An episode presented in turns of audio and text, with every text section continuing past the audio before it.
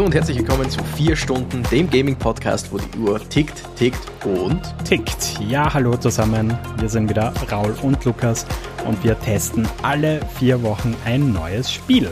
Und zwar für genau vier Stunden. Und auch heute stellen wir uns dann wieder die Frage, hat es uns jetzt ehrlich gesagt schon gereicht oder haben wir jetzt richtig Bock bekommen, noch weiter zu spielen? Ähm, ja, um welches Game geht's denn heute, lieber Raul? Äh, gut, Gut eingesprochen, wie üblich, Lukas. Äh, dieses Mal geht es um ein Spiel, das du dir ausgesucht hast. Das ist Und da gehen wir auch noch drauf ein, warum du das ausgesucht hast. Es ist Gears Tactics. Das Gears of War Tactics Spiel. Hätte man sich fast nicht denken können. genau, genau. Ähm, ja, warum habe ich das ausgewählt? Ähm, einmal aus nicht egoistischen Gründen, denn ich weiß, dass du ein großer Fan der XCOM-Reihe bist. Und ich habe eben schon öfters gehört, dass dieses Gears Tactics ähm, ja zumindest ähnlich sein soll. Bin schon gespannt, was du dann dazu sagst. Äh, ja, und zum mhm. anderen, ähm, ich habe gewissermaßen auch eine Beziehung zur klassischen Gears of War-Reihe. Ähm, habe damals zu Xbox 360 Zeiten sehr, sehr viel äh, Teil 1 und Teil 2 gespielt. Ähm, sehr, sehr viel bezieht sich dabei auf den Multiplayer-Part, beziehungsweise habe ich dort auch die Kampagnen auf dem höchsten Schwierigkeitsgrad äh, durchgespielt. Kleiner mhm. Spoiler vorweg, das habe ich bei Gears Tactics nicht geschafft. Ähm, das hätte mich stark gewundert. Ja, und, und ich finde das Franchise prinzipiell an sich interessant. Äh, ich habe die neueren Ego-Shooter-Teile, mittlerweile sind wir bei Teil 5, äh, nicht gespielt. Äh, habe es immer wieder mal versucht, aber bin nicht so ganz reingekommen. Gibt übrigens auch auf der Xbox Series X äh, ein Remake zu den ersten Teilen, äh, was ich sehr empfehlen kann. Und mhm. ja, äh, das, das der Hintergrund dazu. sehr interessant. Also ja, wie du gesagt hast, ich bin ein Fan der XCOM-Reihe, beziehungsweise Fan der XCOM-Reihe kann man eigentlich so nicht sagen, weil das einzige XCOM, das ich bis jetzt gespielt habe, war XCOM 2. So, das okay. aber sehr viel, mhm. plus die Erweiterung. Ähm, aber theoretisch das Grundprinzip von den XCOM-Spielen bis auf XCOM irgendwas mit Squad. Äh, das Grundprinzip der meisten XCOM-Spiele ist trotzdem das gleiche. Und somit kann man, glaube ich, sagen, dass ich ein Fan der XCOM-Reihe bin, ja. Okay. Ja, genau. Also XCOM mit XCOM 2 werde ich auch heute sehr viele Parallelen ziehen. Also für Leute, die XCOM 2 nicht kennen, tut's mir leid. Ich werde aber versuchen, das so äh, einfach wie möglich zu gestalten, dass auch Leute, die keine Ahnung davon haben, trotzdem verstehen, was ich davor, damit meine. Das, das wäre eine tolle Geschichte, wenn man den mal so folgen kann. Ähm, einen letzten genau. Punkt, äh, den ich noch vorab anmerken wollte, weil ich es einfach interessant finde. Und zwar, mhm. Microsoft hatte irgendwie schon ein Fable dafür, ihre quasi klassischen Action-Franchises da auch Strategieableger rauszubringen. Ähm, also Gears Tactics ist jetzt nicht der einzige Titel, der in die Richtung geht. Also auch bei Halo. Ich weiß nicht, ob du mhm. das mal gespielt hast, aber Halo Wars 1 und 2 kann ich auch sehr empfehlen. Äh, ist in dem Fall ein Echtzeitstrategietitel, aber finde irgendwie ganz cool, dass sie diese Spin-offs machen und, und dieses Universum so auch ein bisschen erweitern. Mhm. Also äh, Halo, das Halo Wars habe ich einmal vor vielen Jahren mit Freunden kurz angespielt. Allerdings glaube ich, bei einem hat es nicht ganz funktioniert und somit sind wir dann auf ein anderes Spiel gewechselt. und seitdem war es eigentlich immer so ein, ja, ja, das, ja, natürlich schaue ich mir irgendwann einmal an, Spiel und irgendwie, wenn ich überlege, was ich jetzt spiele, ist das leider nie eins, das mir einfällt. Theoretisch okay. hätte ich immer doch Bock drauf. Also irgendwann schaue ich es mir auf jeden Fall mal an. Ja, hat Und übrigens Gears of War. Also, äh, ganz ne, kurz noch eine sehr, sehr gute äh, Controller-Steuerung, was man gar nicht glaubt, so oh. Echtzeitstrategie. Funktioniert aber super gut. So. Interessant. Ja, zu Gears of War will ich noch sagen, ich habe kein einziges Gears of War gespielt. Mhm. Ähm, sind allerdings Spiele, die mich tatsächlich auch ein wenig interessieren, weil es äh, die, zumindest die erste, ich weiß nicht, ob alle so sind, aber zumindest die ersten waren ja Third-Person-Shooter, wenn ich mich nicht täuscht, oder? Ja, genau, sind alle. Und ähm, ist weniger ein, soweit ich gesehen habe, weniger ein präzises, äh, ein präziser Shooter und mehr ein Hau drauf, weil sonst gehst du drauf. Ja. Ähm, ja. und somit von der, von der Art her durchaus etwas, das mich so hier und da mal interessiert. Und Gears of War 1, äh, also das Problem, warum ich es nie gespielt habe, war, halt, dass es lange Zeit Xbox exklusiv war und ich noch nie eine Xbox hatte. Mhm. Und mittlerweile kann ich es ja jetzt nachholen mit dem Game Pass und weil halt äh, auch alles am PC ist. Äh, Gears of War 1 hat auch, äh, kleiner Fun Fact am Rande, eine meiner Lieblingsfernsehwerbungen gehabt. Weil Wirklich? Fernsehwerbung, ja, im Großen und Ganzen bin ich kein großer Werbungsfan, weil die meisten Werbungen einfach nervig sind. man kennt das ja. Man sieht eine Werbe, man hat eine Werbepause auch jetzt beim Streamen und äh, Videos schauen und denkt sich so, Ugh. dann sieht man eine, weiß nicht, Iglo-Fischstäbchen-Werbung und denkt sich, Ugh. aber ja. äh, äh, das erste Gears of War hingegen hat einfach eine, eine großartige Werbung gehabt, weil das war ganz kurz zusammengefasst einfach der, die Hauptfigur von Gears of War, wie auch immer der heißt, ähm, also der, der, das Aushängeschild vom ersten. Marcus Phoenix, ähm, glaube ich, meinst du? Das könnte sein, ja, das klingt mhm. richtig. Der durch eine dunkle Stadt läuft, rundherum wird geschossen, rundherum diese Alien-Dinger oder eben mal Untergrund-Alien-Dinger, also die Gegner halt. Mhm. Und, Verzeihung. Und es ist, man, hört von den Schüssen nichts, sondern man hört im Hintergrund einfach nur Mad World.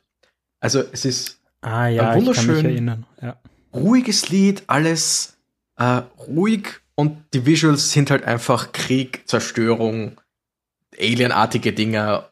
Und das hat einfach so einen interessanten Kontrast gehabt, dass ich da jedes Mal, wenn ich die Werbung gesehen habe, gedacht habe, ja, das ist eine gute Werbung. Also, die ja, hat stimmt. mir das Spiel theoretisch verkauft und das, obwohl ich es nie gekauft habe. Kann ja noch passieren, dass du irgendwann mal reinschauen wirst. ich werde es auf jeden Fall nachholen. Auf ja. jeden Fall. Okay, kommen Aber jetzt kommen wir, wir mal zurück. zum Gear Tactics. genau. Ich, ich, ich würde einfach gerne mal mit, mit der Story so ein bisschen anfangen. Ähm, Bitte. Genau. Also ich muss echt sagen, es ist eine ziemlich generische 0815 Action Weltuntergangsstory, würde ich sagen. Mhm. Also so, so ein bisschen äh, Independence Day mäßig. Das heißt, ja. äh, es, es, kommt ein Intro, das heißt, ja, es gab jetzt Jahre des Friedens und, und alles hat sich wieder so ein bisschen beruhigt. Ähm, und plötzlich kam es zum Emergence Day. Und an diesem Tag sind diese, ja, Monster, Locusts heißen sie, aus dem Boden wieder rausgesprungen. Und ja, seitdem herrscht wieder absolutes Chaos auf der Welt. Und ja, es, es schaut denkbar schlecht aus. Und dann gibt's den Chairman Prescott, heißt er. Mhm. Äh, die haben eine Koalition, äh, die sich zur Aufgabe gemacht hat, äh, diese Angriffe jetzt auf, ja, auf sehr brachiale Art und Weise zurückzuschlagen. Und zwar mit dem Hammer of Dawn.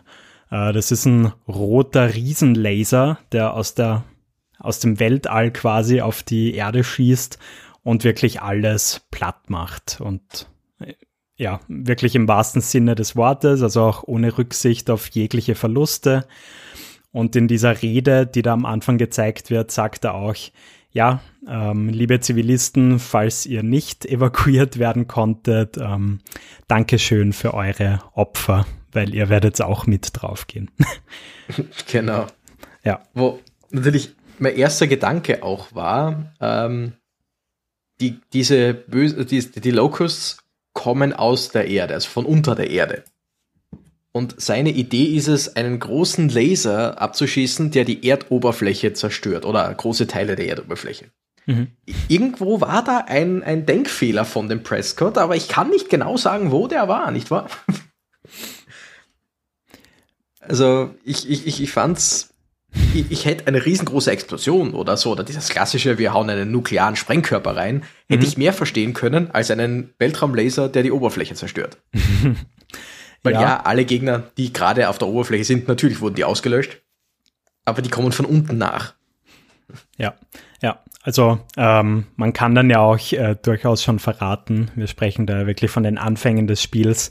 Ähm, mhm. Es kommt dann zu so einem Angriff und überraschenderweise war das ein Irrglaube, dass jetzt alle Locusts weg sind, sondern ja, die kommen einfach nach.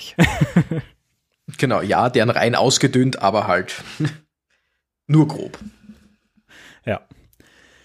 Ja, äh, wie, wie findest du das, äh, das, das Setting prinzipiell? Kannst du da schon Parallelen zu XCOM vielleicht ziehen? äh, ja, kann man.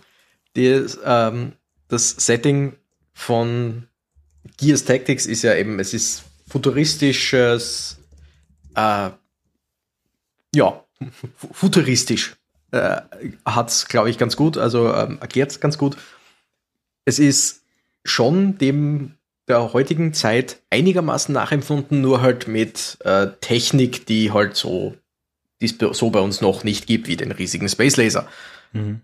Äh, die Waffen hingegen sind überraschend sehr zurückhaltend, würde ich jetzt fast sagen. Also im Sinne von, wenn ich das Setting von Gears of War anschaue, mit ihren großen Maschinen und Fahrzeugen und dann eben dem Space Laser, hätte ich doch mehr mit Laserwaffen, Riesenexplosionswaffen ähm, gerechnet. Dabei sind die Hauptwaffen der Leute eigentlich ja normale Maschinengewehre, die halt ein bisschen, ein bisschen größer und klobiger ausschauen, einfach damit sie mehr in die Hände von diesen riesigen klobigen Menschen passen. Ja, das stimmt. Ähm, ja. Aber sind, im Grunde sind es doch recht normale Waffen. Ja, voll, absolut. Ähm, äh, mit, mit der Besonderheit, dass zum Beispiel bei der einen Waffe vorne eine Kettensäge dran montiert ist. genau, ein modernes Bajonett. Da ja. ist keine, kein Messer, da ist eine Kettensäge. Ja, äh, ich glaube, jeder, der Gears of War schon einmal gesehen hat, äh, kennt diese Waffe auch sicher. genau. Und bei, äh, wegen der Parallelen zu XCOM ist ziemlich ähnlich. Also XCOM ist noch etwas futuristischer gehalten. Allerdings sind, haben die meisten Leute trotzdem ihre normalen Schusswaffen. Und in dem Fall im XCOM 2 zumindest äh, ist es so, dass die Bedrohung nicht von unter der Erde kommt, sondern von oben aus dem Weltall. Mhm. Und XCOM 2, da will ich jetzt nicht zu lange drauf eingehen, ist das Interessante, dass der zweite Teil eben damit anfängt, dass der Krieg eigentlich vorbei ist, weil die Aliens ähm, mit den Menschen eine Abmachung getroffen haben, also einen, einen Friedensvertrag haben. Und mhm. man spielt nicht die, das Militär, das jetzt versucht, die Aliens zurückzuschlagen, sondern man, man spielt den Widerstand, der versucht, die Aliens, die eigentlich doch böse sind, zurückzuschlagen. Ah, ja, okay. Aber darum soll es hier ja nicht gehen. Aber ja, im Großen und Ganzen settingmäßig und auch optisch sehr ähnlich, mhm. mit dem Unterschied vom Farbschema. Weil XCOM sehr viel Blau hat, dieses Neonblau, futuristische Blau, du weißt, was ich meine. Mhm. Und äh, XCOM hat sehr viel Rot, Rot, Braun, du Orange. Gears Tactics. Äh, ja, genau, Gears ja. Tactics. Also sehr viele Dinge, die in Flammen stehen. Auch das, es spielt sehr oft im Sonnenuntergang, zumindest von der Farbgebung her. Es ist einfach alles sehr warm gehalten. Ja, äh, liegt wahrscheinlich auch deshalb äh, daran, also, also es herrscht halt wirklich Weltuntergang pur, also so mittendrin. Genau. Äh, nicht erst genau. zwei Jahre nach der Apokalypse, sondern wir sind mittendrin. Es gibt super viele Brände, ähm, ja, Autos, die ausgebrannt sind, allgemein mhm. ganz viel frisch zerstörte Gebäude. Ruinen, genau. Und, genau. Ja. Das ist aber auch ein wichtiges Gameplay-Element. Also ich glaube, wir haben es noch gar nicht gesagt. Ähm, hier handelt es sich nicht um einen Ego-Shooter, sondern ähm, um ein rundenbasiertes Taktikspiel, was man aus der isometrischen Ah nee, stimmt gar nicht. Man sieht's von oben und du kannst es mit mhm. dem Joystick frei die Kamera herumbewegen und navigieren. Genau. Umbewegen, genau. umdrehen. Ja. Und in jedem genau. Level sozusagen, ähm, ja, ist einfach so ein kleiner Bereich dann, äh, in dem du dich durchkämpfen musst. Manchmal musst du dann auch äh, Orte verteidigen äh, und so weiter. Das unterscheidet sich von Mission zu Mission. Genau, und die Missionen sind unabhängig voneinander, also irgendwie schon abhängig voneinander, aber jede Mission ist ihr eigenes Level, wo man in einem eigenen, in einer eigenen Umgebung ist, mit eigenem äh, Ziel. Und wenn man damit fertig ist, kommt man wieder zurück ins Menü oder in die äh, Baracken oder wie immer und kann dann die nächste Mission starten, die wieder ein eigenes abgegrenztes Gebiet ist. Also es ist kein ich laufe von Mission zu Mission, sondern wirklich, es ist wie, wie in den meisten oder mit vielen Strategiespielen oder Taktikspielen ein, diese Mission, dann diese Mission, dann diese Mission. Genau. Ja, ähm, die Hauptfigur. Weil es gibt tatsächlich, ähm, anders als eben zum Beispiel bei XCOM, es gibt tatsächlich eine Hauptfigur und eigentlich auch mehrere, also ich glaube, sie heißen die Helden im Spiel, Heroes. Mhm. Mhm. Also mehrere wichtige Charaktere und dann auch einige äh, zufallsgenerierte 0815 Soldaten quasi, die genau. aber alle immer Namen haben und theoretisch auch unter Anführungszeichen Persönlichkeit. Ja, ja. Genau, also der Hauptcharakter ist äh, der Gabe. Ähm, und ich muss jetzt leider sagen, äh, seitdem ich die letzten Gears of War Titel äh, in der Tiefe gespielt habe, sind jetzt doch schon viele, viele Jahre her. Äh, von dem her weiß ich nicht ganz genau, was der für eine Rolle in den früheren Titeln hat, aber er mhm. hatte auf jeden Fall eine Rolle. Gut, das, das wollte ich eh fragen, ob du das weißt, ob es den schon gab, weil ja, ja, er hat eine Vorgeschichte, aber das hätte ja auch sein können, dass es einfach eine für dieses Spiel quasi erfundene Vorgeschichte ist. Ja, nee, also ich bin mir zu 99 Prozent sicher, dass er in diesen Spielen auch eine Rolle hatte. Äh, mhm. War allerdings nicht der Hauptcharakter, das war eben Marcus Phoenix. Ähm, mhm.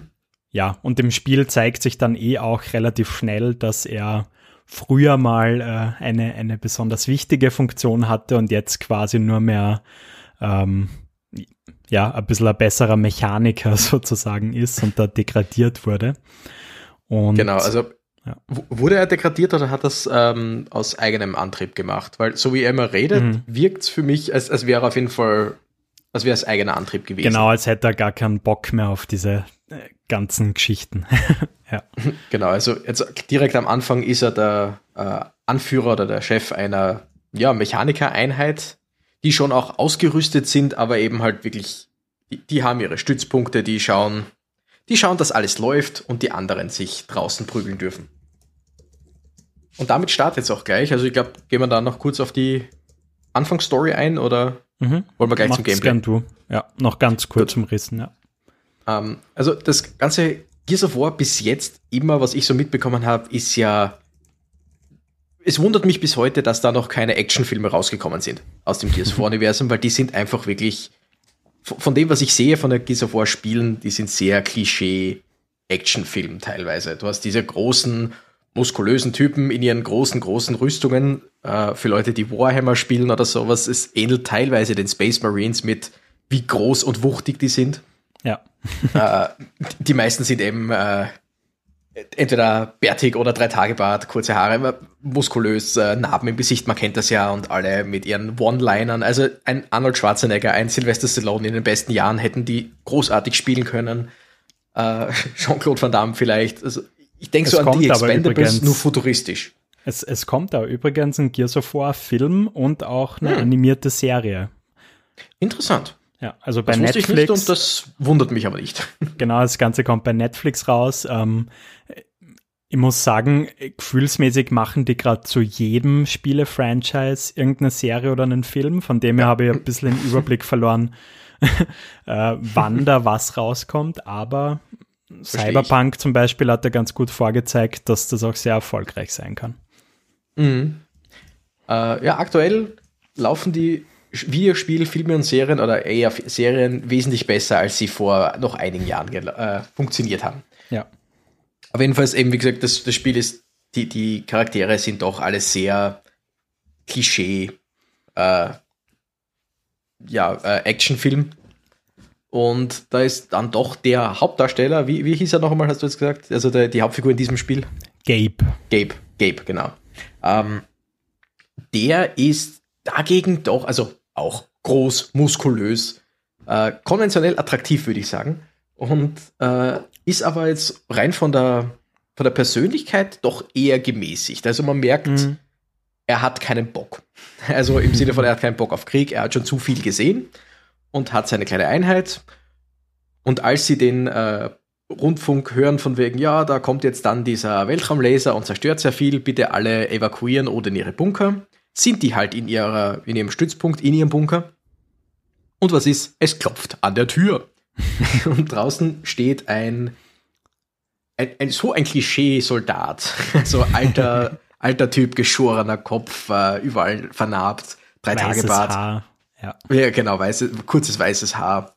Der da steht und meint, hey, du bist jetzt auserwählt für eine Mission. und Gabe natürlich so, äh, nein, keinen Bock, ich, ich, ich will nicht. Der meint so, ja, Pech gehabt, du bist ausgewählt, äh, gibt gerade in der Nähe niemanden anderen, wir müssen da jetzt was Bestimmtes holen. Ja. Und damit startet dann auch gleich die erste Mission. Äh, die beiden müssen in ein, ins Rathaus, glaube ich, oder so. Genau. Um dort bestimmte Dokumente zu holen. Ja. Und man, äh, bevor der, der Missionsbeginn ist, sieht man noch einen Countdown ablaufen. Und zwar genau. äh, scheint es noch zwei Stunden Zeit zu geben, bis dieser Hammer of Dawn in diesem Gebiet einschlägt. Und ich schätze mal, dass sich deshalb die Leute da auch in ihrem Bunker gerade versammelt haben, weil die genau. wahrscheinlich überleben wollen. Richtig. Und Gabe äh, macht auch das fast schon Vernünftige. Er sieht zurück zu seiner Einheit, die eigentlich auch ausgerüstet sind und so, dreht sich wieder um und macht die Tür zu. Also er, also wirklich, er, er holt jetzt nicht Leute von wegen, hey, wir müssen das machen. Nein, er lässt die da drinnen, weil wenn, wenn schon quasi äh, Hail Mary Aktion, dann sollen so wenig Leute wie möglich draufgehen. So war, so habe ich das zumindest aufgefasst. So sagt ja, er zwar nicht, aber ja. Ja, und dann startet es gleich ins Spiel. Eine kurze Cutscene natürlich, wo sie durch die Stadt fahren. Und dann ist der erste Kampf gegen den Locust, oder gegen die Locusts oder wie auch immer. Und das erklärt einem ziemlich gut, wie das Spiel so abläuft, wie das Spiel so funktioniert. Lukas, magst du einem, äh, magst du dem Zuhörer erklären, wie das Spiel so funktioniert? Äh, ja, ich, ich werde es versuchen in möglichst einfachen Worten. Hm. Genau. Also wie bereits einfach, gesagt. Einfach grob. genau. Äh, das Ganze ist rundenbasiert. Das heißt, ähm, euer Squad, äh, was in dem Tutorial aus zwei Leuten besteht, ähm, ist an der Reihe Charakter für Charakter und wenn du den Zug dann quasi beendet hast, äh, sind die Gegner dran und so geht es hin und her. Ähm, prinzipiell hat jeder Charakter ähm, drei Aktionspunkte und die kannst du relativ beliebig äh, verwenden. Ähm, zum Beispiel, wenn du ein bestimmtes Stück in der Map voranschreitest, äh, sind es ein bis drei Aktionspunkte, je nach Distanz. Ähm, du kannst deine Waffe nachladen bzw. schießen und genau, all das verbraucht halt Punkte. Genauso, wenn du Fähigkeiten einsetzt. Genau. Ähm, in dem Spiel, ganz klassisch Gears of War mäßig, ist es sehr, sehr wichtig, dass du dich auch ähm, hinter Mauern und Autos und so weiter versteckst und dort Schutz suchst und dann quasi aus diesem Schutz heraus feuerst. Genau. Ähm, mhm. Wenn man einen Schuss abgibt, äh, dann öffnet sich noch so ein äh, Pop-up, so ein Overlay, wo du dann quasi noch siehst, ähm, wie viel Damage wirst du circa machen, beziehungsweise auch, äh, wie hoch ist die Wahrscheinlichkeit, dass du triffst und so. Ähm, genau, und dann da gibt es noch. Von, ja. Ganz kurz, da kann man dann von Gegner zu Gegner, die in der Reichweite sind, äh, durchgehen. Also wenn man auf Schießen drückt, dann ist dann ist man im nächsten Menü, wo man eben alle Gegner, die in der Reichweite sind, auswählen kann und da sieht man bei jedem Einzelnen, okay, bei dem habe ich so und so viel Prozent äh, Trefferchance, bei dem so und so viel Prozent. Das würde vermutlich so und so viel Schaden machen, so und so hohe kritische Trefferchance. Und da kann man sich das, das alles doch ganz ruhig durch den Kopf gehen lassen. Genau. Äh, was ich noch als sehr spannende Funktion finde und die wird dann enorm wichtig, ähm, ist, du kannst zusätzlich auch noch ähm, so eine Art ja so, eine, so einen trichterförmigen Radius quasi ziehen und sozusagen oh. Wache stehen. Und Overwatch nennt sich's. Overwatch, genau. Und das Ganze funktioniert so, du äh, quasi legst diesen Trichter fest und wenn dann im nächsten Zug, also im gegnerischen Zug, äh, da jemand reinläuft, dann attackierst du ihn automatisch zurück. Und das ist vor ja. allem für eine bestimmte Sorte an, an kleinen Gegnern, die dich ähm, im, äh, im Nahkampf angreifen möchten, äh, extrem wichtig, dass, ja, dass man diese Overwatch-Funktion nutzt, um nicht überrannt zu werden. Genau, also es ist generell, man, jede Runde geht, äh, läuft einigermaßen ähnlich ab, also mit natürlich einigen Ausnahmen, aber man wagt sich etwas weiter vor, natürlich in Deckung, man will niemals einfach nur so dastehen. Genau. Man will immer in Deckung, da gibt es äh, volle Deckung und halbe Deckung. Bei voller Deckung kann man nicht attackiert werden, also wenn so, die Gegner so bleiben. Äh, und bei halber Deckung kann man attackiert werden, hat aber einen Bonus auf Ausweichen. Und äh, das mit dem Overwatch ist, wenn man einfach, wenn man nicht unbedingt in der richtigen Reichweite ist oder sagen wir, ein Gegner ist in Reichweite, aber man hat eine Möglichkeit oder Trefferchance von 10%, das ist es meistens nicht wert, auf die Gegner zu schießen. Ja. Da ist es viel einfacher, sich hinzusetzen oder hinzustellen, äh, Overwatch und dann den Kegel eben äh, auswählen. Also das ist quasi die Reichweite. Und man kann den Kegel auch zum Beispiel weiter, also äh, länger oder kürzer machen. Mhm. Je kürzer, desto näher ist es an einem dran natürlich, aber desto eher ist die Wahrscheinlichkeit, dass man die Gegner auch trifft. Wenn man auf die maximale Reichweite geht, dann schießt man zwar auf den Gegner, die Wahrscheinlichkeit, dass man sie trifft, ist aber natürlich geringer. Ja, genau. Und das ist auch immer etwas sehr, sehr Wichtiges. Man, man beendet eben im Normalfall nicht einfach nur seinen Zug und sagt, okay, ich mache jetzt gar nichts, sondern selbst wenn man nichts zu tun hat, man setzt ihn auf Overwatch nur zur Sicherheit. ja, ja. Ja, genau. Ähm, ja, und jetzt sind wir eben, wie gesagt, in diesem Tutorial-Level, ähm, werden so an die verschiedenen Gegnertypen einmal herangeführt, zumindest an die ersten zwei. Mhm. Und ja, wie, wie ging es dir direkt im Tutorial-Level? ähm, es war stressig. also, es ist, ähm, eben, diesmal kommt jetzt die, die große Parallele zu XCOM. Da hat man eben ziemlich oder fast exakt die gleichen Möglichkeiten. Auch Overwatch ist in XCOM vorhanden. Bei Overwatch hingegen äh, ist, wenn man äh, bei, bei XCOM ist, wenn man Overwatch auswählt, schießt man einfach auf jeden Gegner, der sich im in Reichweite bewegt. Also da muss man nicht auf eine bestimmte, auf eine bestimmten, ähm, auf eine bestimmte Fläche zielen, sondern mhm. man sagt einfach, okay, ich gehe jetzt in Overwatch und wenn ein Gegner sich in meine Reichweite, in meiner Reichweite bewegt, egal wo, schieße ich drauf. Und okay. bei Gears hat man doch äh, spezifischeren, wo man sagt, okay, direkt aus dieser Richtung.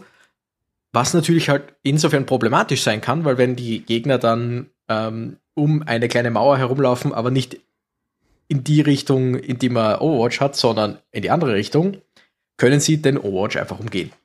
Mhm, ja. Ähm, und was das größte, also die größte Überraschung war gleich am Anfang, die Standardgegner, die, ich glaube, sie nennen sich Drohnen, bin mir jetzt nicht mhm. sicher.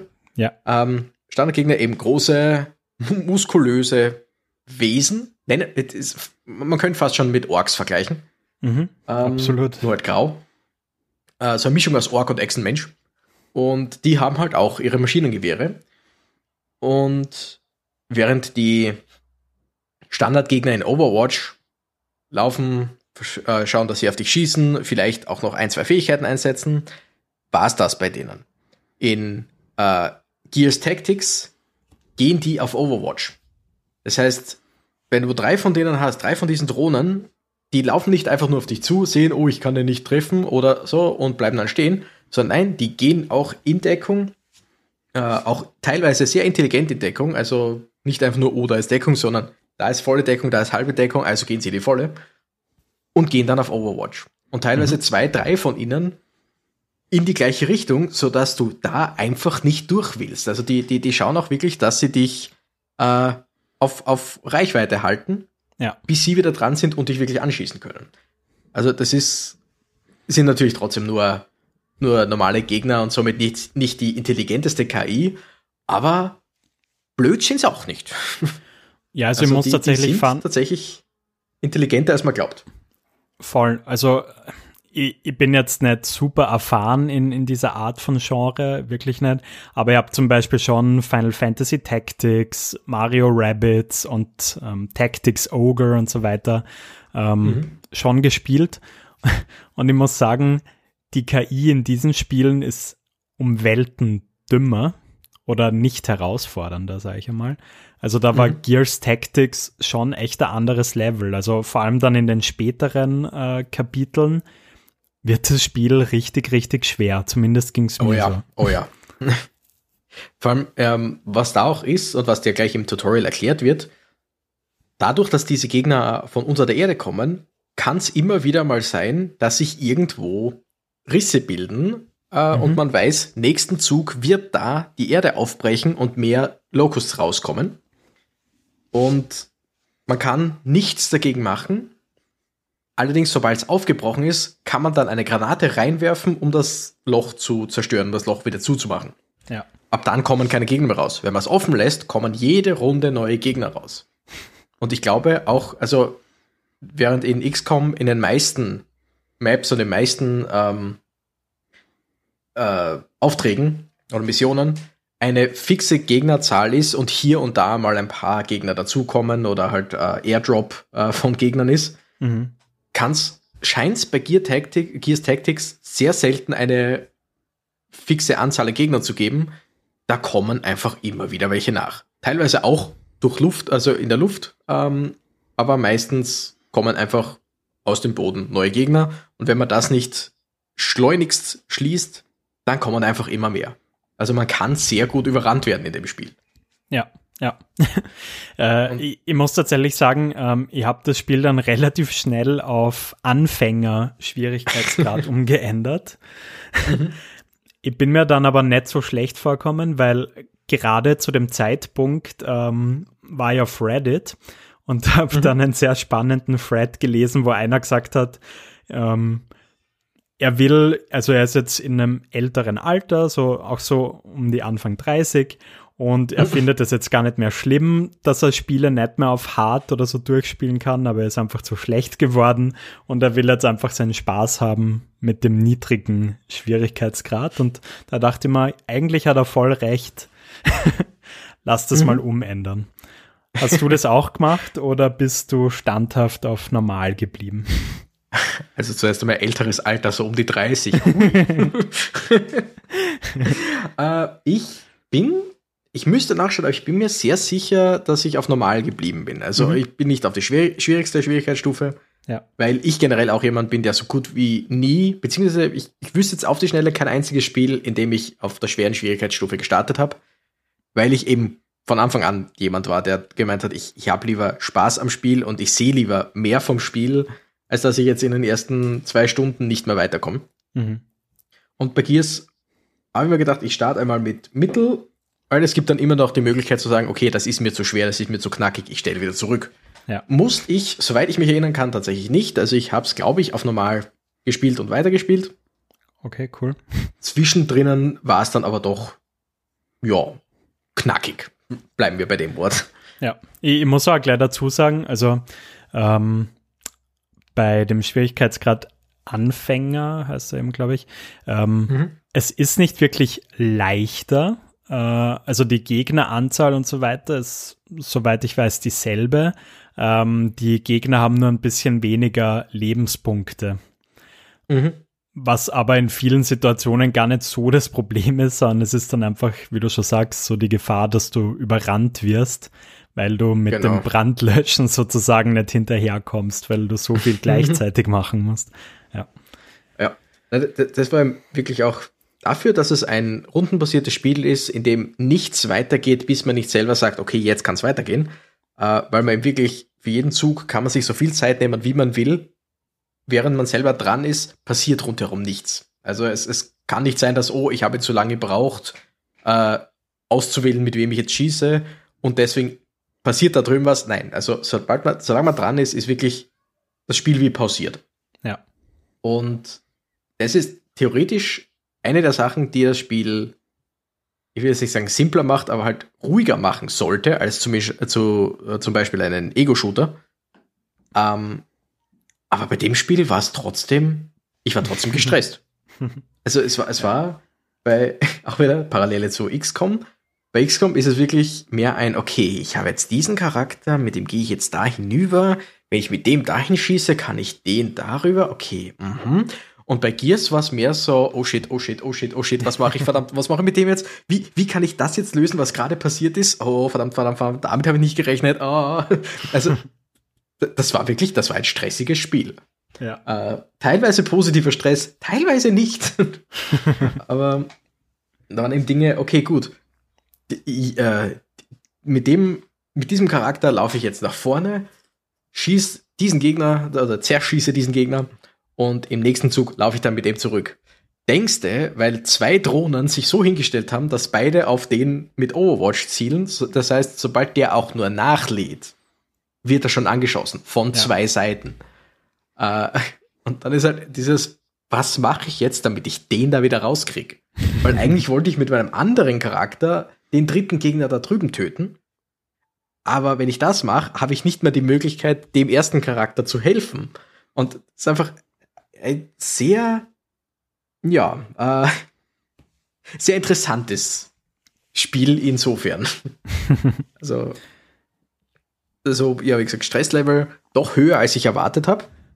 Und auch, ähm, so blöd das jetzt klingt, ähm, vom Polish und von der, vom Spielprinzip auch wesentlich besser und durchdachter, als ich erwartet habe. Also es ist nicht so, dass ich ein schlechtes Spiel erwartet habe oder ein, ein schlecht gemachtes Spiel, aber als ich eben gehört habe, Gears of War kriegt ein Tactics-Spiel, habe ich einfach mit wenig Tiefe gerechnet. Also so, ja, du mhm. kannst laufen, du kannst schießen und vielleicht eben sowas wie Overwatch und das war's dann schon wieder. Aber nein, das Spiel hat einen überraschend großen Tiefgang, auch mit dann den Fähigkeiten und den Skill-Trees, zu denen wir ein bisschen später noch kommen sollten. Äh, und dann halt auch die, die ganzen Taktiken, die man braucht. Weil du kannst nicht einfach, du kannst in diesem Spiel nicht einfach reinlaufen und um dich ballern. Das geht nicht. Das ist unmöglich, beziehungsweise ist möglich, aber dann stirbst du. Punkt. Ja, ja. Also eigentlich ein totaler Kontrast äh, zum eigentlichen Gears of War, wo du zumindest genau. auf den normalen Schwierigkeitsgrädern, Graden, Graden. Graden, ja. ja, schon relativ blind äh, da einfach vorangehen kannst, sage ich einmal. Genau, Run and Gun, Spray and Pray und so weiter. Ja. Das, ich wollte ja. dich noch fragen, äh, bist du noch so Bitte? weit gekommen, um die Sniper-Drohne äh, zu entdecken als Gegnerart? Oh ja, oh ja. Wobei, ganz ehrlich, die Sniper-Drohnen waren nicht das Problem. Das Problem waren die, die großen Goliaths oder wie auch immer sie geheißen haben. Ich bin mir nicht mhm. sicher, wie die jetzt geheißen haben. Mhm. Ähm, also zur Erklärung, es gibt zumindest anfangs nicht viele Gegnerarten. Äh, also man hat eben ziemlich in den ersten ein, zwei Missionen äh, kriegt man, äh, sind die Drohnen, diese normalen mit Maschinengewehr. Und dann die kleinen, äh, ich habe es immer Kobolde genannt, ich bin mir jetzt nicht sicher, wie die im äh, Englischen oder wie die im Original geheißen haben. Aber das waren immer kleine, schnelle äh, Gegner, die eben Kobolden oder Goblins ähneln. Ich glaube, Ratch oder so hießen die. Irgend so in die Richtung. Ja. Aber ja, die, die sind immer in Vierer-, Fünfer-Gruppen gewesen. Die kommen nicht einfach nur einer allein. Haben eben nur den Nahkampf, aber dafür bewegen sie sich ungefähr doppelt oder dreimal so weit wie die mhm. normalen Gegner. Und die nerven. Die sind nicht wahnsinnig stark, aber die nerven. Ja. Unter anderem, weil jeder Gegner, glaube ich, wenn man direkt neben ihm steht, einen und irgendwas macht, einen Gelegenheitsangriff haben kann. Und die kleinen Gegner haben jedes Mal einen Gelegenheitsangriff. Das heißt, wenn die direkt neben dir stehen und du mit dem, der quasi eingekesselt ist, die angreifen willst, greifen die dich zuerst an. Mhm. Das heißt, du musst immer schauen, dass du die irgendwie zuerst mit anderen Charakteren wegbekommst, Voll. damit du überhaupt was machen kannst. Die ja. sterben im Normalfall mit einem Schuss. Lustig ist auch eine Granate reinwerfen und fünf von denen auf einmal zu töten. Oh ja. Aber ja, die sind einfach nervig. Dann die Drohnen, ja. wie gesagt, die sind überraschend intelligent mit ihrem Overwatch und so weiter und können einem wirklich viel, also sehr gut Pläne durchkreuzen. Mhm. und dann, eh gleich die dritten Gegner sind dann diese, ich, wie gesagt, ich glaube, sie hießen Goliaths, ja. kann mich jetzt auch täuschen. Goliath ist auf jeden Fall ein guter Name. Oder Berserker. Berserker hießen die. Ach ja, Berserker, ähm, genau. Ja. Sind groß, haben auch ähm, Maschinengewehre, glaube ich, aber benutzen die sehr selten äh, oder beziehungsweise nicht so oft oder so nützlich wie die anderen.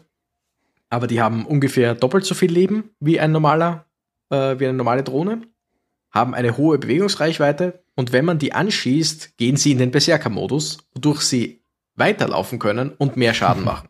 Ja. Und sie versuchen halt in Nahkampfreichweite zu gehen, weil da hauen sie richtig rein. Und die Dinger sind wirklich ein Graus, weil natürlich willst du sie anschießen, natürlich willst du sie so schnell wie möglich äh, vernichten. Aber je mehr du sie anschießt, desto stärker werden die, wenn du sie nicht töten kannst. Und das ist eben ein. Die Dinge haben mir wirklich das meiste Kopfzerbrechen bereitet. Äh, unter anderem Overwatch. Du, du gehst in den Overwatch und plötzlich kommt da so ein Goliath, von dem du noch nicht wusstest, dass der da ist. Der läuft in deinen Kegel hinein, du schießt ihn an, was ist, er läuft einfach weiter und wird stärker. das ist einfach immer so ein, oh verdammt, das wollte ich jetzt eigentlich nicht. Ja. Ja, und dann als viertes also die, die sind ebenso die Sniper-Drohne. Genau, also die, die sind auch ein Kraus, der wir anscheinend schon verdrängt erfolgreich.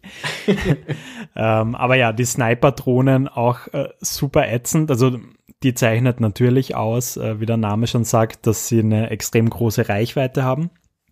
Mhm. Und sie können dich auch noch pinnen. Ähm, und das ist so ein Debuff, den du dann bekommst und du bewegst dich dann 50 Prozent langsamer. Und mhm quasi, wenn du einen Offensivskill dann nutzt, dann greift dich äh, der Sniper noch einmal an. Mhm. Genau. Das habe ich zum Glück nie erleben müssen. Ich habe die jedes Mal äh, rechtzeitig töten können, bevor das passiert ist. Weil ich mir gedacht habe, das sind Sniper, die will ich nicht überleben lassen. Ja, ja. Äh, die haben auch eine, die, die konnten auch markieren, wenn es mich täuscht.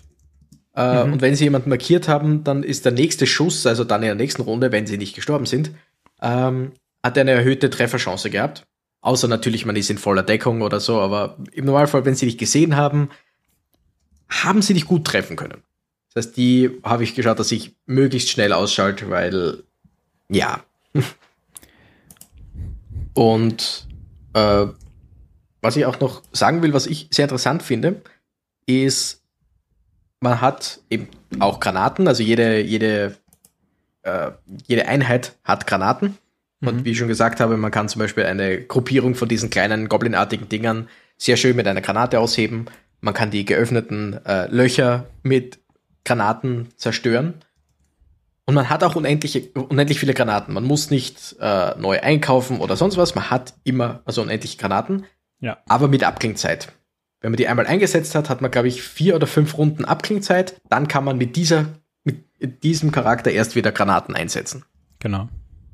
Und das ist dann teilweise, ich, äh, ist mir schon passiert, dass ich eine Granate, also ich habe ähm, eine Granate geworfen auf diese kleinen Viecher, vielleicht auch einen größeren, wie auch immer.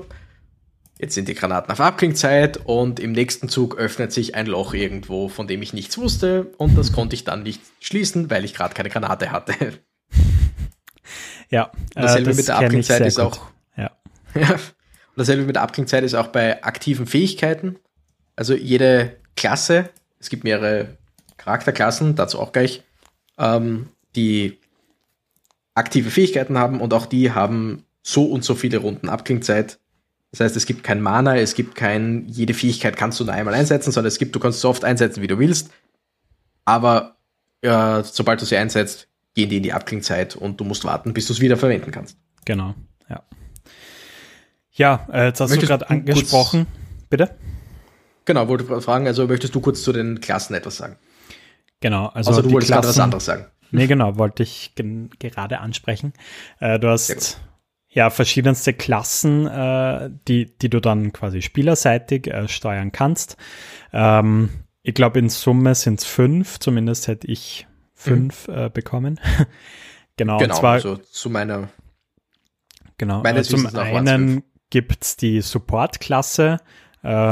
Der Hauptcharakter zum Beispiel ist eine solche Support-Klasse. Äh, die macht eben aus, dass die sich dann im Skill-Tree ähm, verschiedenste Heal-Skills holen können. Die haben zum Beispiel auch eine Heilgranate statt eine Granate, die Schaden macht. Auch sehr praktisch. Mhm. Ähm, Genau, dann gibt's den Vanguard. Äh, das wäre eben dieser Sid, äh, dies, dieser äh, weiß, ja. weißhaarige alte Mann. genau, der alte Soldat, der einen äh, am Anfang holen kommt. Genau. Ähm, dann hättest du noch selber auch den Sniper, der halt äh, verschiedene Range-Attacken dann natürlich hat und diese verbessern kann. Dann gibt's noch den Scout, der Scout äh, kann zum Beispiel eine Fähigkeit erlernen, wo er Stealth äh, anwenden kann, Sprint aktivieren kann, etc. Und dann hast du auch noch die Klasse Heavy. Äh, den habe ich relativ selten gewählt, muss ich sagen. Ähm, den zeichnet, glaube ich, in erster Linie seine sehr schwere Gatling Gun aus, die, die schon sehr viel Damage macht. Und ja, das, das wäre mal so der Überblick. Genau, und ähm, man kann in jeder Mission, zumindest anfangs, ähm, bis zu vier Leute mitnehmen. Bei XCOM zum Beispiel kann man sich irgendwann aufbessern, sodass man fünf bzw. sechs Leute mitnehmen kann. Ich Mhm. Gehe davon aus, dass es bei Gears auch früher oder später möglich sein wird. Allerdings, äh, so weit bin ich nicht gekommen. Also da, wo ich war, konnte man vier Leute mitnehmen. Ja, bei mir In auch. In manchen Missionen, in manchen Missionen musst du bestimmte Leute mitnehmen, aber bei den meisten ist dir einfach freigestellt, wen du dabei haben willst. Du könntest theoretisch auch einen Squad aus vier Snipern äh, zusammenbasteln, ist vielleicht nicht die beste Idee. Also es ist immer ganz gut, äh, bisschen durchzumischen. Wobei man muss schon eigentlich immer äh, die, die relevanten Hauptcharaktere auch dabei haben, oder? Genau. Äh, nicht unbedingt. Also bei den Hauptmissionen ja, da musst genau. du bestimmte Leute dabei ja, haben. Bei den Sidequests. Aber bei nicht, den genau. Sidequests kannst du wirklich einfach auch äh, rein die normalen Soldaten, die nichts mit der Story zu tun haben, ja. äh, mitnehmen. Aber ich habe halt meistens die Helden dabei gehabt, weil die einfach ein bisschen besser sind als die normalen Soldaten. Wobei auch nicht sehr viel. Also das war einfach nur, die haben hier schon einen Skillpunkt oder die haben da schon eine bisschen bessere Ausrüstung.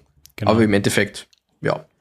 Ähm, die Heavies benutze ich ganz gern, auch bei XCOM, weil, also die, die Klassen sind wirklich exakt die gleichen. Mit dem, äh, mit dem Unterschied, den Vanguard gibt es bei XCOM nicht und bei XCOM gibt es den Psionica, den gibt es, soweit ich weiß, bei Gears nicht. Mhm. Aber ansonsten äh, Scout, Support, Heavy und Sniper sind die exakt gleichen Klassen. Und ich meine, Klassen wie zum Beispiel ein Sniper, was soll der schon machen? Also was soll der schon anders machen? Natürlich hat er ein Scharfschützengewehr und will aus so weit, von so weit wie möglich weg so gut wie möglich treffen. Ja. Und da gibt es auch ein paar interessante Skills, die zum Beispiel ähm, sowas haben wie, wenn du jetzt schießt und verfehlst, hast du in der nächsten Runde, ich glaube, sagen wir 50% höhere Trefferwahrscheinlichkeit. Oder wenn du jemanden triffst und der ist schon ähm, verwundet, dann hast du eine höhere Crit-Chance. Zum Beispiel. Also das sind, mhm. die haben, es, es gibt höchst interessante Skills im Skillbaum für jede Klasse. Und es ist somit keine Klasse nutzlos oder schlechter als die anderen. Das stimmt, ja. Es gibt nur Klassen, die halt in bestimmten Missionen schlechter sind, aber das ist eh irgendwo klar. Ja, sicher. Äh, was ich mir noch notiert habe, und zwar, ähm, mhm. es gibt Lootboxen in dem Spiel. Allerdings ja. äh, kauft man die nicht für echtes Geld, äh, vielleicht wenn das Spiel EA herausgebracht hätte, sondern ja, äh, diese Lootboxen bekommt man, äh, ja, die findet man auf dem Schlachtfeld, muss man dann einfach drüber laufen oder wenn man auch äh, optionale Ziele erledigt, dann kriegt man die auch immer wieder. Äh, genau. Fand ich ja mal äh, ganz schön, so eine Lootbox zu sehen, ohne dass, dass man gleich gebeten wird, die über den Store zur Epic Lootbox abzugraden. Und ja, da das sind dann halt verschiedene Upgrades drinnen äh, für die Waffen etc. Und das finde ich ganz cool. Also ich glaube, wenn man sich da richtig rein nerdet, kann man sich die Charaktere schon sehr cool äh, customizen. Genau, und das ist auch ähm, die Upgrades für die Waffen. Also jede Waffe hat, glaube ich, drei oder vier Upgrade-Slots. Mhm. Also einmal zum Beispiel das Magazin, einmal das Zielfernrohr. Und da gibt es halt verschiedenste, verschiedenste Möglichkeiten, wie zum Beispiel, ja, diese Waffe hat jetzt plus 5% ähm, Trefferwahrscheinlichkeit. Diese Waffe hat plus 3% kritische Trefferchance. Diese Waffe hat zusätzlich diesen passiven Skill, wo es zum Beispiel sowas ist wie, eben wenn, äh, auch wenn der Gegner verwundet ist, dann trifft man ihn leichter, trifft man leichter kritisch, macht man mehr Schaden, wie auch immer. Und eben besagte Lootboxen sind zum Glück nicht kaufbar, sind nicht äh, neu würfelbar oder aufwertbar, sondern es ist einfach, man findet eine Lootbox äh, oder eine, eine äh, Equipmentbox, nimmt sie mit und kriegt dann das, was drinnen ist. Es ist zufällig, was drinnen ist, aber man kriegt das und fertig. Genau. Und es ist auch ein interessantes ähm, System, meiner Meinung nach, mit äh, Risk versus Reward, weil manchmal siehst du eine Lootbox, aber du weißt, da kommst du nicht hin, beziehungsweise ja. du, du willst jetzt das machen oder dein, dein Missionsziel äh, erledigen und willst das so schnell wie möglich machen, aber überlegst, ob du nicht ein, zwei Runden zusätzlich in Kauf nimmst, um dir diese Box zu holen, weil die gerade da drüben ein bisschen abseits liegt. Oder die liegt direkt neben Gegnern, also mh, hm, wir müssen die jetzt zuerst ausschalten, damit wir an die rankommen. Und währenddessen aber schauen, dass wir nicht zu sehr eingekesselt werden. Also es ist doch auch ein Risk versus Reward, den ja. ich durchaus interessant finde. Absolut, ja. Ähm, jetzt wird mich noch äh, interessieren, also ohne jetzt noch zu viel von der Story erzählen zu wollen, aber mhm. bist du noch zum ersten Bossgegner gekommen? Ähm, jein. Also, der erste Bossgegner war ja dieses. Der, die, der Gegner, den wir noch nicht besprochen haben, richtig? Sagen wir ähm, einfach so. Also es ist ein. Größer, ein bisschen größer als alle anderen. Ja, und er kann Raketen abfeuern. Ah, okay. Ich, äh, meine vier Stunden waren tatsächlich in dem Moment aus, in dem ich die Mission direkt davor fertig hatte.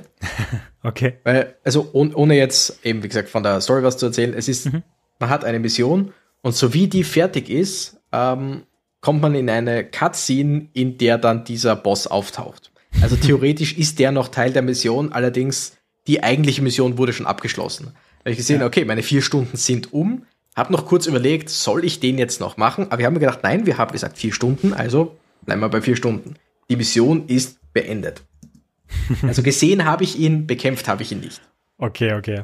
Ähm, ich habe ihn tatsächlich äh, angefangen und mir ist dann mhm. quasi mittendrin die Zeit abgelaufen. Äh, ich habe ihn jetzt einfach vollständigkeitshalber noch besiegt. Okay.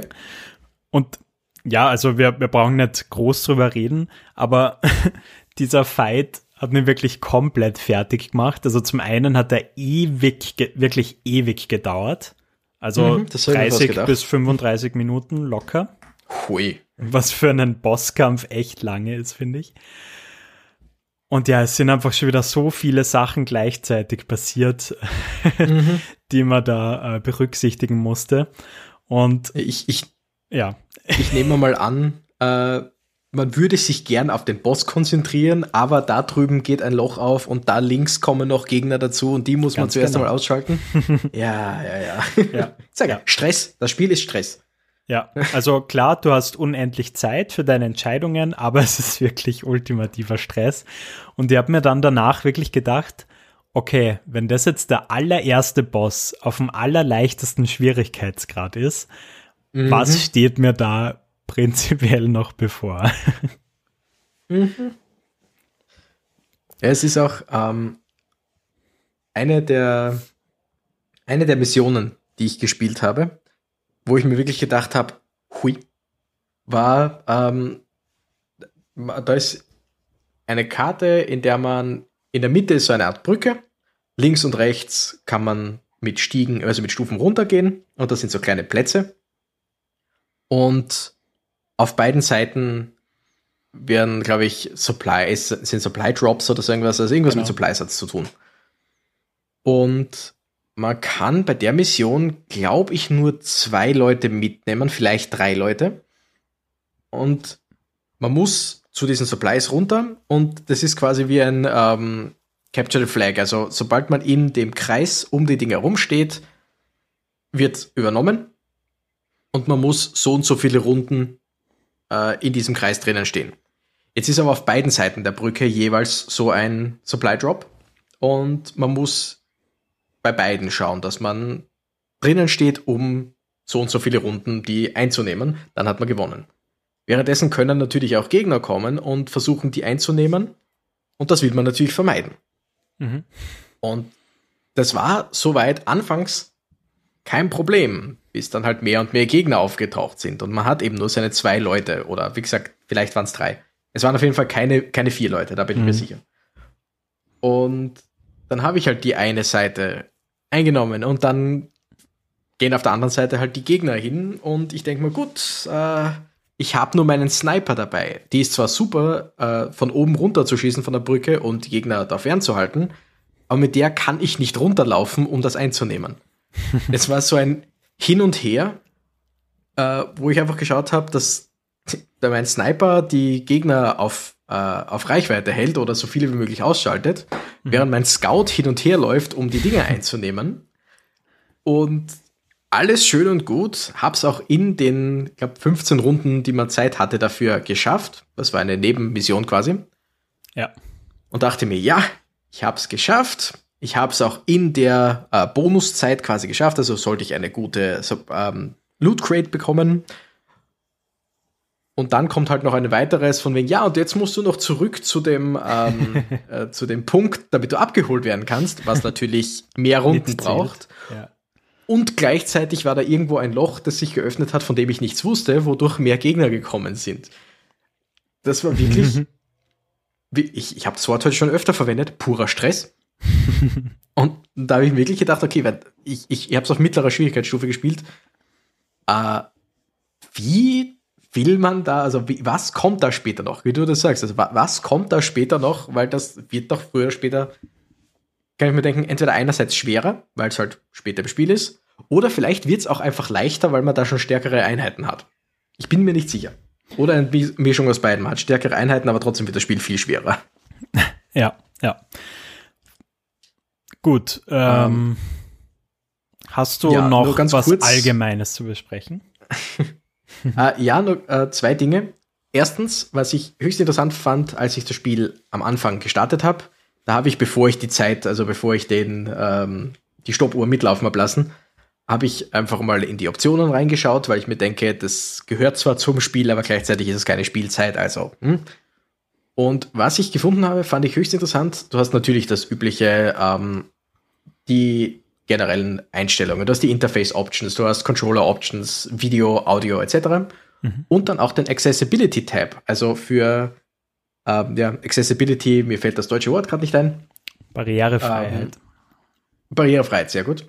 Und da habe ich mir jetzt einen Screenshot gemacht davon und habe den jetzt neben mir, weil mhm. bei Barrierefreiheit, ich, ich kenne natürlich so Sachen wie, dass einfach größere Untertitel sind oder vielleicht ein Farbenblindmodus. Bei dem Spiel hast du um, ähm, Let the game read to me, also sprich, dass dir die Untertitel vorgelesen werden, dass dir alles vorgelesen wird, was du irgendwie wissen willst. Controller, äh, Controller-Vibration, natürlich. Area of Effect Pulses, also dass, wenn du ähm, zum Beispiel Granaten werfen willst oder so, dass dir nicht einfach nur ein Kreis angezeigt wird, sondern wirklich ein pulsierender Kreis, der dir zeigt, da, hier, hier. Ähm, mhm. Colorblind World UI Only, also Colorblind Modus, allerdings nur die, das User Interface. Ah, oder ein normaler Colorblind, Colorblind Mode, auch schön und gut. Und da gibt's, kannst du dir wirklich aussuchen, welche Art von Farbenblind. Also nicht nur Rot-Grün, sondern auch ähm, ich weiß jetzt nicht mehr, welche anderen gibt, aber ich glaube vier oder fünf verschiedene Farbenblind-Modi. Je nachdem, welche Art Farbenblind die Person denn ist. Ähm, Captioning, also Untertitel, die nur gesprochene Untertitel sind. Oder auch Untertitel für alles, was passiert, also jede Explosion, jeder Schuss mit Untertitel. Unterschied, äh, Untertitelgröße, ähm, generelle äh, äh, Größe an ähm, Schrift, also generelle Schriftgröße Motion Blur an oder aus und Lens Flare Intensität. Und also da wirklich, da ist wirklich drauf geschaut, dass das Spiel so viele Leute wie möglich spielen können. Und das finde ich höchst interessant und sehr commendable. Mhm. Äh, Gab es äh, da zufällig noch eine Option für einen extra einfachen Modus? Weil ich denke mir gerade, äh, wir haben ja hab öfter schon drüber geredet. nicht gefunden. Okay, Dead Cells zum Beispiel war ja so ein Titel, äh, der mhm. ja massiv erleichtert wurde, auch, und das war ja in diesem Barrierefreiheitstab quasi mit drinnen. Von dem her hat mhm. mich das jetzt schon interessiert, weil, wie gesagt, das ist auch auf Anfänger sau schwer. Ja, also ich, man müsste noch einmal nachschauen, ob es da noch irgendwas gibt. Unter Accessibility ist es nicht drinnen.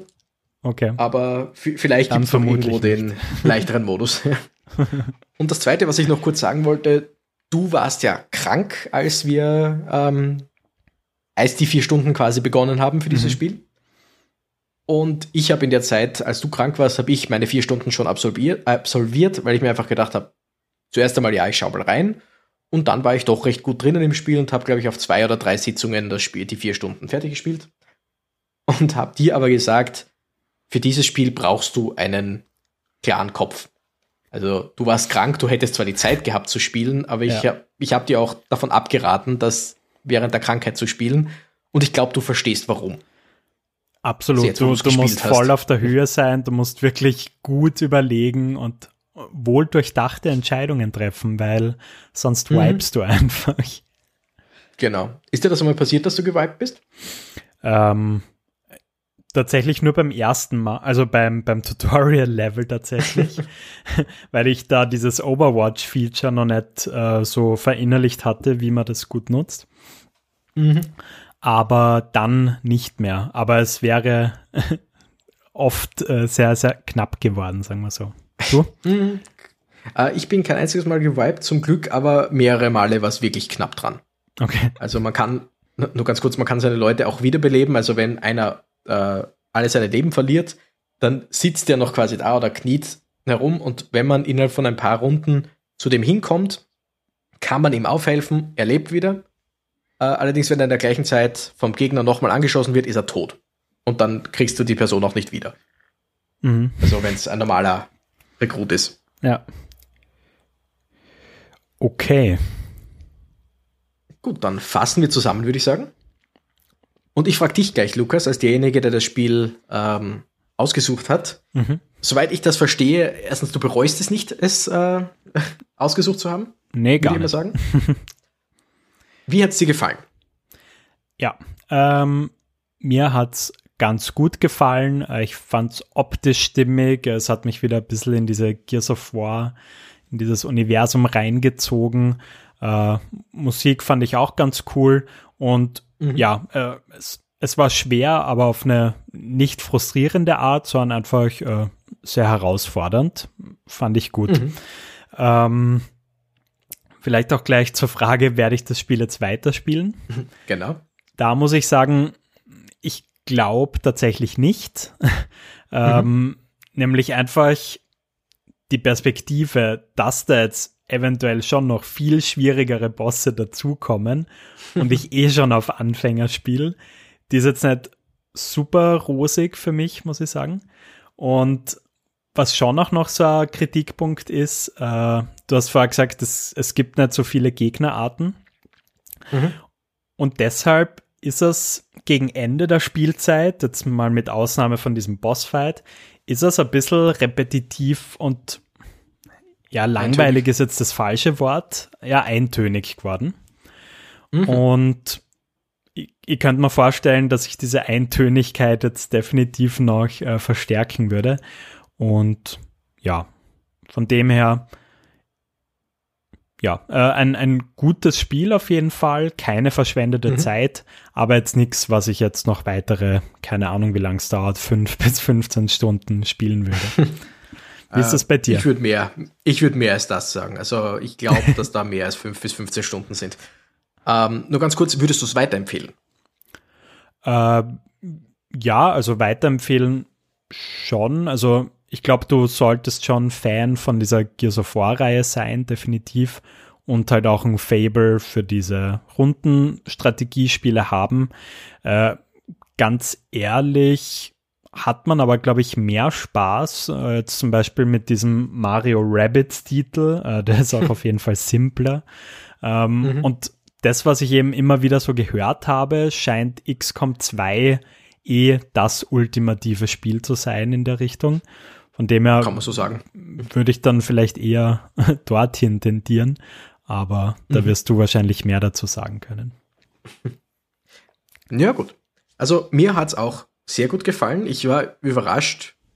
Ich war überrascht. Ich war immer wieder überrascht von dem Spiel. Wie gesagt, es ist nicht so, dass ich was Schlechtes erwartet hätte. Mhm. Ich habe mir nur nicht so viel Tiefgang erwartet. ähm, es war durchaus gut, dass ich XCOM schon gespielt habe. Ich habe einige von den Dingen sofort verstanden. Also ich habe das, das Spiel hat mir ein paar Sachen erklärt und ich habe mir gedacht, ah ja, klar. Ähm, auch lustig, die äh, UI beziehungsweise das Ganze zwischen den Missionen sieht fast exakt aus wie bei XCOM in vielerlei Hinsicht. Auch das, wenn du aussuchst, welche Charaktere du mitnimmst in die nächste Mission, dass da bis zu vier Leute nebeneinander stehen und unten dieses, ähm, deren Stats und so weiter stehen, das ist exakt von XCOM übernommen. Also, okay. Da ist kein, wirklich kein Unterschied.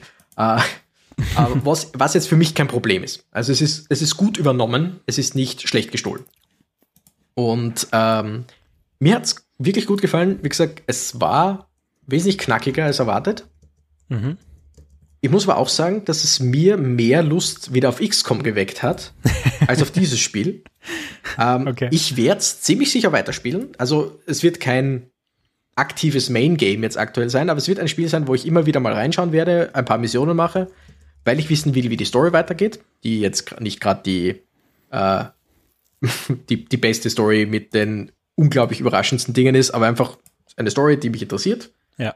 Ähm, Spielprinzip finde ich gut. Ich will sehen, wie es da noch weitergeht, auch welche Gegnerarten da noch mehr kommen.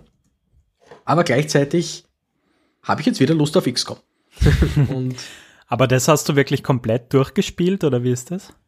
Äh, jein. Ähm, bei XCOM 2 bin ich theoretisch bei der allerletzten Mission. Wenn ich die habe, dann habe ich durchgespielt. Ah, ja, okay. Aber das ist schon mehrere Jahre her, dass ich da aufgehört habe.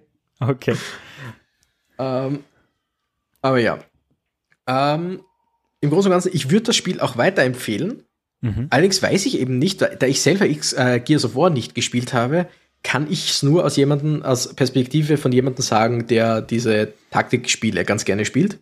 Mhm. Ähm, für jemanden, der das mag und auch XCOM gespielt hat, klare Empfehlung, da mal reinzuschauen, weil es doch sehr viel Ähnlichkeiten hat, aber genug, äh, genug Dinge hat, die es anders macht oder ähm, die es quasi die, dem eine eigene Persönlichkeit geben. Es ist nicht einfach nur ein Abklatsch mit einem Skin drauf, sondern es ist wirklich ein durchdachtes Spiel mit eben der gleichen äh, mit dem gleichen Spielprinzip. Und deswegen, also Leute, die diese Taktikspiele, alle XCOM und so weiter mögen, auf jeden Fall, ähm, auf jeden Fall mal bei Gears Tactics reinschauen. Eben Leute, die Gears of War gespielt haben, kann ich nicht so sagen, ähm, ob die das jetzt spielen sollten oder nicht. Aber ich denke, ist auf jeden Fall kein Fehler. Ja. Ja. Ähm, noch ganz kurz ein Fun Fact oder eine, eine lustige Anekdote, die ich so kurz wie möglich halte. Als ich XCOM 2 zum ersten Mal gespielt habe, es war als ein Freund das vorbeigebracht hat, er hat sich für die Playstation gekauft und gemeint, hey, spielen wir es? Ich so, ja, klar, spielen wir. Und im Endeffekt statt einem Nachmittag sind dann zwei Tage draus worden. Er ist dann ein Wochenende bei mir geblieben und wir haben gespielt. Wir haben das so viel gespielt an diesem Wochenende, ähm, es gibt dieses psychische Phänomen, den Tetris-Effekt, dass wenn man ein Spiel ganz lang spielt und ganz oft spielt und repetitive, ähm, repetitive äh, Spielmechanik hat, dass man die dann auch in der realen Welt hier und da sieht oder im Kopf hat. Ich heißt bin das wirklich Tetris-Effekt? Es heißt tatsächlich Tetris-Effekt, wegen natürlich Tetris. Ähm, ich habe das an dem Wochenende, haben wir das so viel gespielt und so viel drüber nachgedacht, dass ich am Montag, als ich dann zur Arbeit gegangen bin, unterwegs zur Straßenbahn ähm, halbe Deckung und volle Deckung bei allen Dingen eingeschätzt habe. Dass ich wirklich gesehen habe, oh, da sind drei, ähm, drei Mistkübel nebeneinander, gut, halbe Deckung. Äh, da ist ein großer Baum, volle Deckung. Da um die Ecke, volle Deckung. Und das ist mir nicht bewusst gewesen. Das war nicht ein, oh, ich, ich werde das jetzt alles äh, kategorisieren, sondern es war wirklich ein meine Augen wandern herum, halbe Deckung, halbe Deckung, volle Deckung, volle Deckung, bis mir das dann wirklich aufgefallen ist und ich das aktiv unterdrücken musste. Deswegen werde ich auch dieses Spiel jetzt nicht zehn Stunden am Stück spielen, sondern vielleicht nur ein, zwei am Stück und dann wieder was anderes machen. Okay, äh, dein, dein Hirn wird's dir danken. ja, ganz sicher. Okay, äh, dann allerletzter Punkt für heute. Hast du ein neues Spiel mitgebracht zum Testen? Nein, ich habe mir gedacht, heute spielen wir mal nichts. Okay. Aber natürlich habe ich was dabei. Ähm, und zwar Lukas, wir beide sind ja in vielerlei Hinsicht recht unterschiedlich. Mhm. Ähm, auch was unsere Haarlänge eines, angeht übrigens. Auch was unsere Haarlänge angeht. Aber eines, was uns verbindet, Lukas, eines, was uns beide sehr verbindet, ist nicht nur unsere Liebe zum Sport, Nein, Lukas, es ist unsere Liebe zu dem einen Sport. Wir beide sind riesengroße Fußballfans. Nicht wahr? Wir beide sind unglaubliche Fußballfans. Wer das jetzt nicht verstanden hat, das ist kompletter Sarkasmus. Wir beide hassen Fußball. Aber hassen, übrigens. Fun Fact, äh, wir hatten in unserer Freundesgruppe ein WM-Tippspiel und mhm. der liebe Raul hat äh, tatsächlich gewonnen. Und der Lukas wurde Zweiter. äh, okay. Aber ja, wir sind beide keine großen Fußballfans, kann man glaube ich so sagen. Aber trotzdem habe ich mir gedacht, und, äh, auch eine kleine lustige. genau, nicht das Neueste, nein, 13. nein, Lukas, Soccer Story. Okay. Ähm, das Lustige ist, wir hatten vor kurzem von was Ähnlichem geredet und ich habe im ersten Moment gedacht, das wäre das gleiche. Ähm, und zwar, es gibt das Spiel Golf Story für die Switch. Und wir haben uns dann unterhalten über Sports Story. Ein Spiel, das jetzt vor kurzem, glaube ich, rausgekommen ist oder rauskommen wird. Bin mir es nicht mehr kam sicher. Jetzt, es kam äh, kurz vor Weihnachten noch raus, ja. Und genau. ist sehr verpackt, und, also wartet noch mit dem Kauf. und bevor, und ähm, bevor wir noch darüber geredet haben, habe ich am Game Pass äh, Soccer Story gesehen und mir gedacht, ach ja, das war ja das Spiel, von dem wir vor langer, langer Zeit ja mal, über das wir mal geredet haben, das von den Golf Story Machern. Und bin dann recht schnell drauf gekommen, nö, das ja. war's gar nicht. Dann haben wir darüber geredet, ach ja, das war äh, Sports Story. Mhm. Aber ich habe mir trotzdem gedacht, Soccer Story sieht einfach nach etwas aus, dass wir beide, das uns beiden gefallen könnte. Es ist ein Fußballspiel, allerdings ein RPG rund um Fußball, wo es darum geht, dass äh, Fußball eigentlich verboten ist, aber du eigentlich einen, ähm, du einen speziellen Ball hast, mit dem du jetzt versuchst, Fußball wieder zurückzubringen. Und okay. wenn ich eines von Videospielen weiß, ist, dass man Sportarten sehr gut in RPGs verpacken kann und dass solche Spiele meistens wirklich, wirklich viel Spaß machen. Auch wenn mhm. sowas ist wie Fußball. Deswegen bin ja, ich einfach da, gespannt, was gespannt. wir beide von Stalker Story halten. Stalker Story? Soccer Story, von also. Soccer Story halten. Stalker Story, das ist eine Geschichte für ein anderes Mal. Hoffentlich nicht.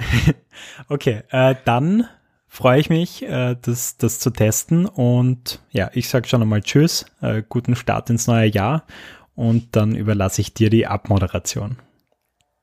Vielen Dank. Äh, ich sage auch schönes neues Jahr. Wir haben ja jetzt den Jänner.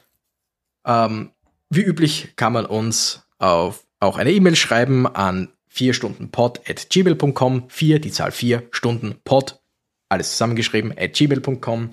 Sagt uns gern, was ihr von, von uns haltet, von dem Format haltet, was für Spiele ihr gerne sehen wollt, etc. etc. Und damit sage ich bis zum nächsten Mal, wenn die Uhr wieder tickt, tickt und tickt.